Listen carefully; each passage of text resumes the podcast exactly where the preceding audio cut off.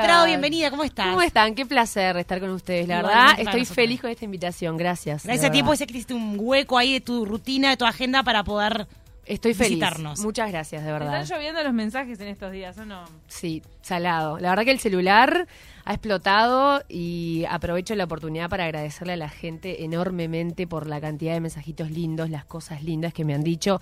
A los colegas, como ustedes tres, y todos de todos los canales, radios, diarios, que me han escrito, este, bueno, por mi salida de Canal 4. Gracias de verdad por, por ser tan generosos. Estoy, pero así, repleta de amor y uno dice, bueno, al final del día creo que hice las cosas bien, ¿no? Porque lo que vale es eso, un poco la, la huella que dejamos en la gente, así que estoy re agradecida. Maggie, y bueno, para no hablar tanto de- del pasado, de la salida, ¿qué, qué, qué se vienen? ¿Qué proyectos tiene Magdalena Ah, Prado? bueno, Mm. mirá.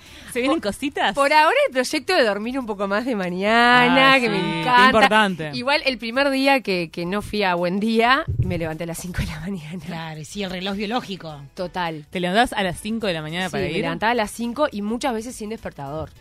Wow. O sea, tenía como. Es más, cuando, cuando empezó la primavera, que empieza a amanecer un poco más temprano, me asustaba porque ya había amanecido y yo estaba en la cama y decía, ay no, Me estoy dormí. llegando tarde. Claro, y me ponía un poco nerviosa. Y mis amigas que me mandaron un desayuno mi, mi primera mañana sin, sin Vi eso en las redes. Me parecieron unas divinas, adoradas. divinas. Y bueno, hoy ya me levanté un poquito más tarde, me estoy como adecuando los, los horarios. Y bueno, Proyecto Fer sigo en la, en la radio, en Sarandí. Eh, ya he tenido alguna conversación, pero nada concreto, sino este, intereses. Y, y bueno, estoy con un proyecto también este, personal que nada tiene que ver con los medios. ¿Se con- puede contar de eso? Se puede contar, nunca A lo ver. conté, les voy a dar una primicia. Ay, no, van. pero más o menos les cuento un poco por arriba, Fer ya sabe, porque yo ya se lo he comentado antes, porque es mi ejemplo de empre- periodista emprendedora. Total. referente. Es mi con referente. Es mi referente. Ta, pero no hablemos de mí, ¿no? No es, no es de vibradores, quiero contarle, porque yo no sabía No, cómo podría hacerlo. ser, podría ser. Podría No, ser, pero no le voy a hacer ¿qué- cómo competencia. No le voy a hacer competencia. Tenés no, razón, Ma. pero hace algunos meses este, empecé a pensar cómo podía, cómo podíamos con mi novio tener algo en conjunto, más allá de la pareja, sino que algún proyecto. Un día, un fin de semana, se dio la charla de cómo, cómo yo reaccionaba ante las cosas o cómo me sensibilizaba ante las cosas y él cómo reaccionaba, lo distintos que éramos, pero cómo nos complementábamos en eso. Y empezamos a hablar de un montón de cosas como, ¿viste cuando sabes esas charlas profundas que decís, qué suerte que sea Qué lindo. instancia? Exacto. Y de tarde, pensando un poco y maquinando con eso, empecé a pensar qué lindo sería tener un proyecto juntos, ¿no? Algo diferente que nos uniera más allá de la pareja, del proyecto pareja. Eh, y además estábamos este, pensando, bueno, cómo podemos también tener otras entradas de dinero para mm, poder hacer cosas este a futuro eh, y demás. Y bueno, y se me ocurrió la idea que, que parte como desde un desde el punto de vista más emocional y después se materializa en algo este comercial eh, de mm, hacer remeras eh, yo, yo creo que a mí me encanta la moda y creo que en Uruguay no hay buenas remeras como roqueras estampadas, tipo la divina que tiene acá Ay, Cami. Eh, como que encontrás algunas y, y las que encontrás después las tiene todo el mundo. Totalmente. Y me parecía que era algo como que faltaba, falma- faltaba en el mercado este, de moda. Y dije, ¿cómo podemos hacer esto? Algo que nos, que nos identifique y que nos una.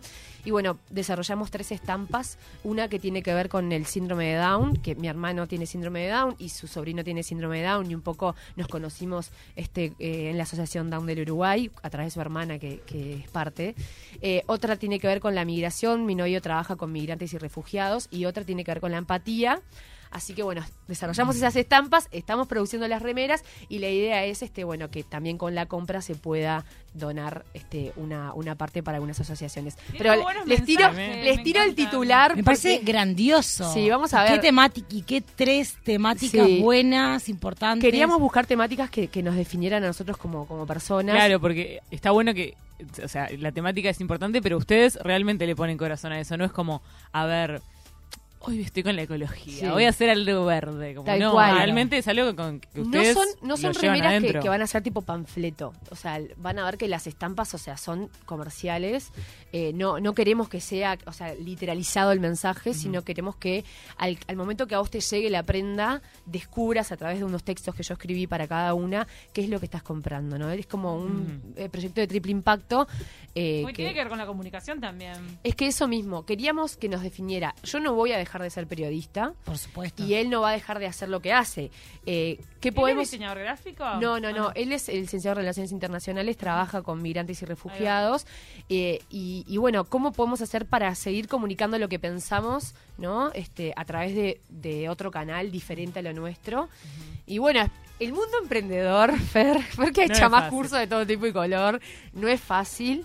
Eh, pero bueno, estamos este, con ese desafío que, nos tiene, sí, nos tiene re contentos. Y ya te digo, además es una manera diferente de, de encontrarnos desde otro lado, de ponernos a pruebas de otro lado. Y bueno, cuando tenga más novedades y cuando estén, les, les haré ¿Se van a poder vender, por ejemplo, por qué plataforma? ¿Digital? Bueno, por ahora va a ser digital. Bien. Sí, va a ser digital. Después la idea es, eh, sí, tener algún punto de venta, no sé, no sé si nuestro, no sé, esto todavía está como, estamos en la etapa de producción y bueno, nada. Que Estamos estará acompañando ese proyecto, te Me encanta, imaginar. obvio. Amo tu historia de amor, perdón que me quedé colgada ahí. Se conocieron en la Se asociación- mata, está escuchando. Se conocieron en la asociación Down con tu novio. Sí. Yo entrevisté a tu hermano. A mi hermano. Ay, Mati. trabaja en BTV. escribió la semana- No, no, ya no trabaja más, ahora trabaja en un estudio de abogados. Sí. Está feliz. Este, Sí, la no- semana pasada, ahora cómo andaba, nos pusimos a No, conversar, audio, audio, viene. ¿Cómo le gusta el audio? Ay, no. Además te manda, ok, dale, o podés hablar en un audio, imagínate, si no puedes hablar, no, está. Eh, sí, mira, nos conocimos porque su hermana es mamá de un chico con síndrome de Down, hoy vive en Argentina, de Facu. Y, y bueno, y éramos parte del grupo, organizábamos la carrera de la Down 5K. Sí. Y bueno, yo estaba metida ahí y siempre decía, mi hermano, mi hermano, ¿viste? Cuando siempre te quieren presentar a alguien, me decían, "Está tu hermano. Ay, te lo quería presentar. Claro, o me sea, quería ya- ya enchufar. Por suerte la hermana, claro. Me lo quería enchufar. Yo decía, ¿viste quién es? Ta, le dije, me dice, tu hermano, mi hermano te agregó a Facebook, no lo aceptaste. Yo me sentí Ay, una no, ordinaria. claro. Bueno, ahí me fui a fijar, lo acepté.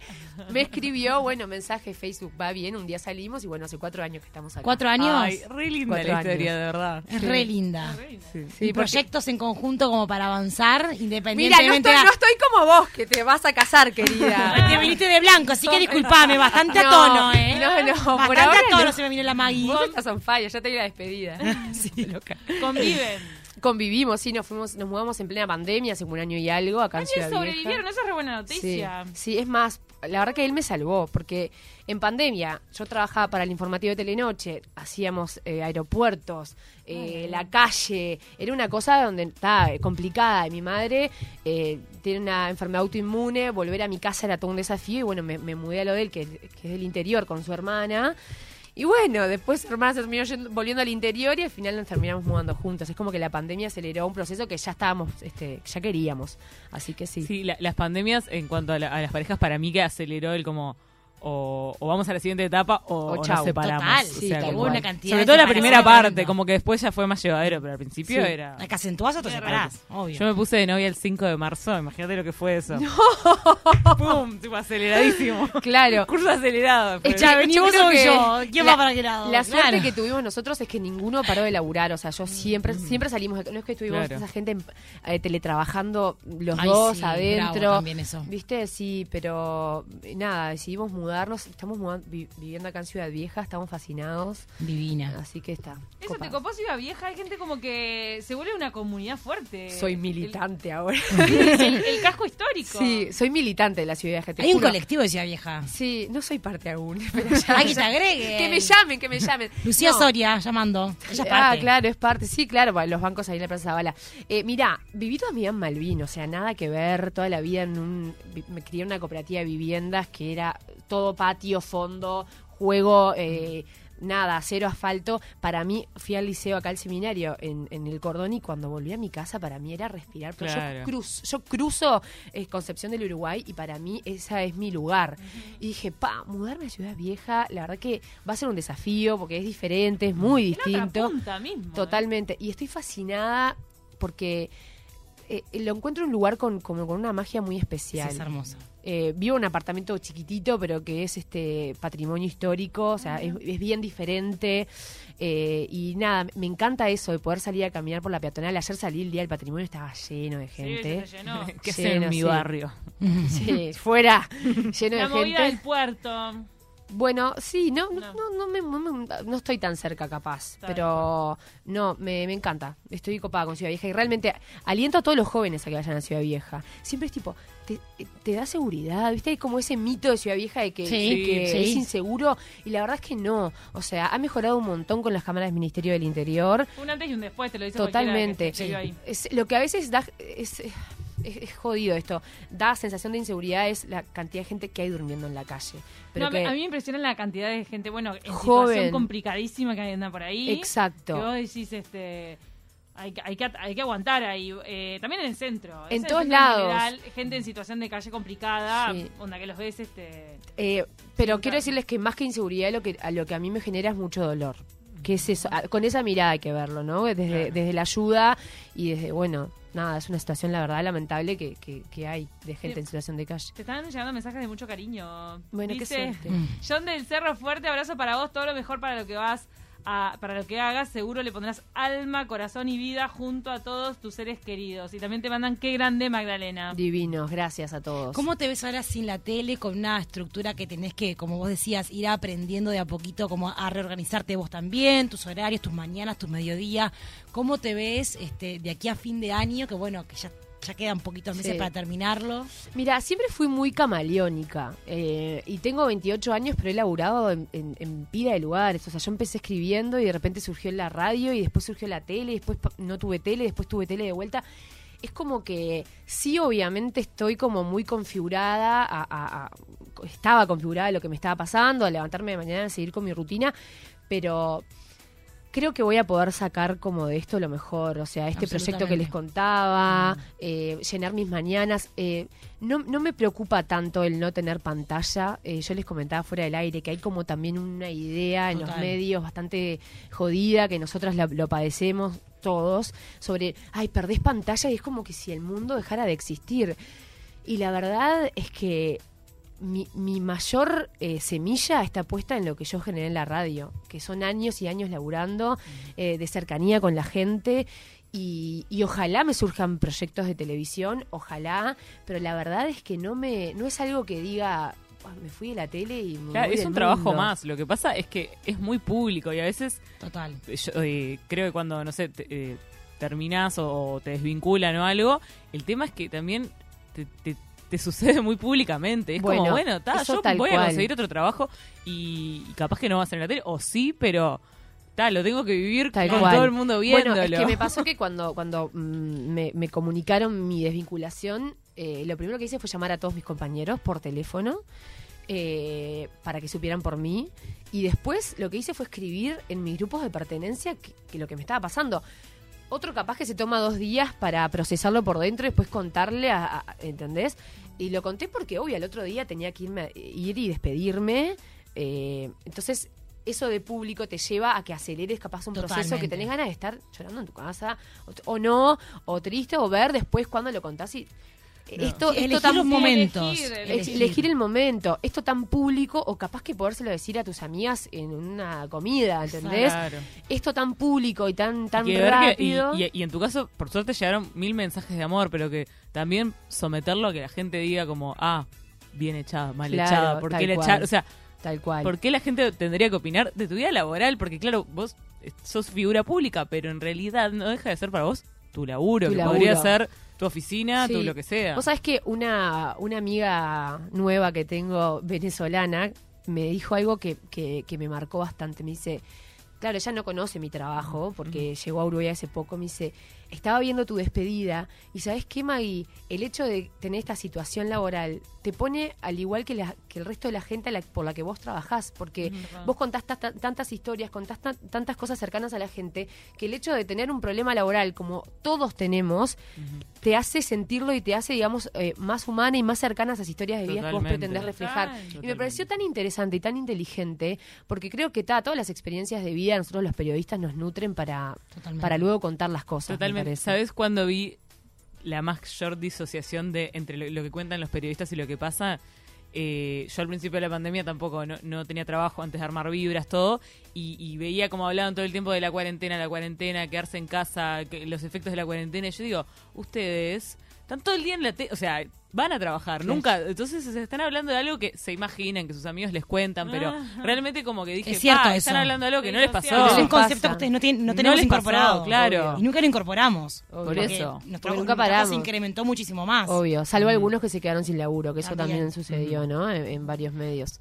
Eh, pero me pareció como súper súper interesante ese enfoque y otra mirada para decir, bueno, puedo también entender esto desde otra forma, desde otro lado, de otro aprendizaje. Yo, o sea, sinceramente estoy recontra agradecida al canal por la oportunidad y esto no es un cliché porque todos solemos decir lo mismo, pero realmente yo eh, tuve la oportunidad de trabajar en televisión, pero más allá de que hacerme conocida o, o- o más conocida o X, más que nada para ponerme a prueba eh, que puedo trabajar en otros formatos, qué cosas puedo hacer, qué cosas puedo dar, con qué estoy de acuerdo, con qué no. Eh, la televisión a veces agranda un montón de cosas buenas y un montón de cosas malas que yo ya sé que no quiero y un montón de cosas lindas que sé que quiero ir por ahí. Entonces, o sea, estoy realmente agradecida por la oportunidad. Y yo les decía hoy más temprano, todos los que trabajamos en tele, que acá las cuatro laburamos, tenemos que tener la madurez necesaria para entender que los ciclos se terminan. Y que no sos mejor ni sos peor, eh, ni te lo mereces ni no te lo mereces. Son ciclos. Y creo, de verdad estoy convencida que vendrán para mí cosas lindas, porque considero que me las merezco. Total, Eh, Así que nada, estoy, estoy bien y muy tranquila. Qué divino escucharte. Bueno, en- nos quedamos sin tiempo porque en realidad te tenés que ir corriendo a tu trabajo. Sí. Mm. Mira, me van a, en Sarandí me dijeron, podés ir, pero habla bien de tu jefe, por favor. Ah. Así que a Sergio Silvestri, que lo quiero, que le mando un beso Le grande. mandamos un beso a Sergio y gracias por, por dejarte más, venir. lo más. Y que te mando muchos saludos el Nano Fole porque trabajó Divino. codo a codo con tu padre. Con mi papá. Que fue un poco el que te, el que te derivó la vocación Sí, periodística. sí, sí. Eh, suena un tanto como a veces yo digo, ay, qué me da ridícula, me va diciendo esto, Mm. pero siempre supe que quería hacer esto. Me acuerdo una vez que era yo era chica, había ido a buscar a mi padre a búsqueda y estaba Mónica Botero. Sí. Y le dice a mi, eh, pa- mi padre a Mónica, che, May me dice que quiere ser periodista. Y los dos, ¡oh, no, May! Anda a estudiar ingeniería si querés Ah. hacer plata, ¿viste? Ay, pero eso se decía hace años, imagínate. Sí, se- se- sigue sí. Sigue diciendo. Claro, y, y eso me quedó marcado. Y siempre.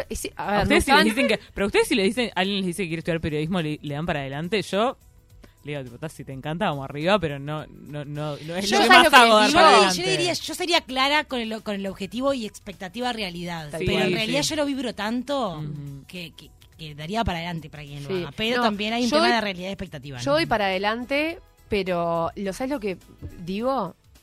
Si quieres ser periodista, sé periodista. No quieras ser famoso.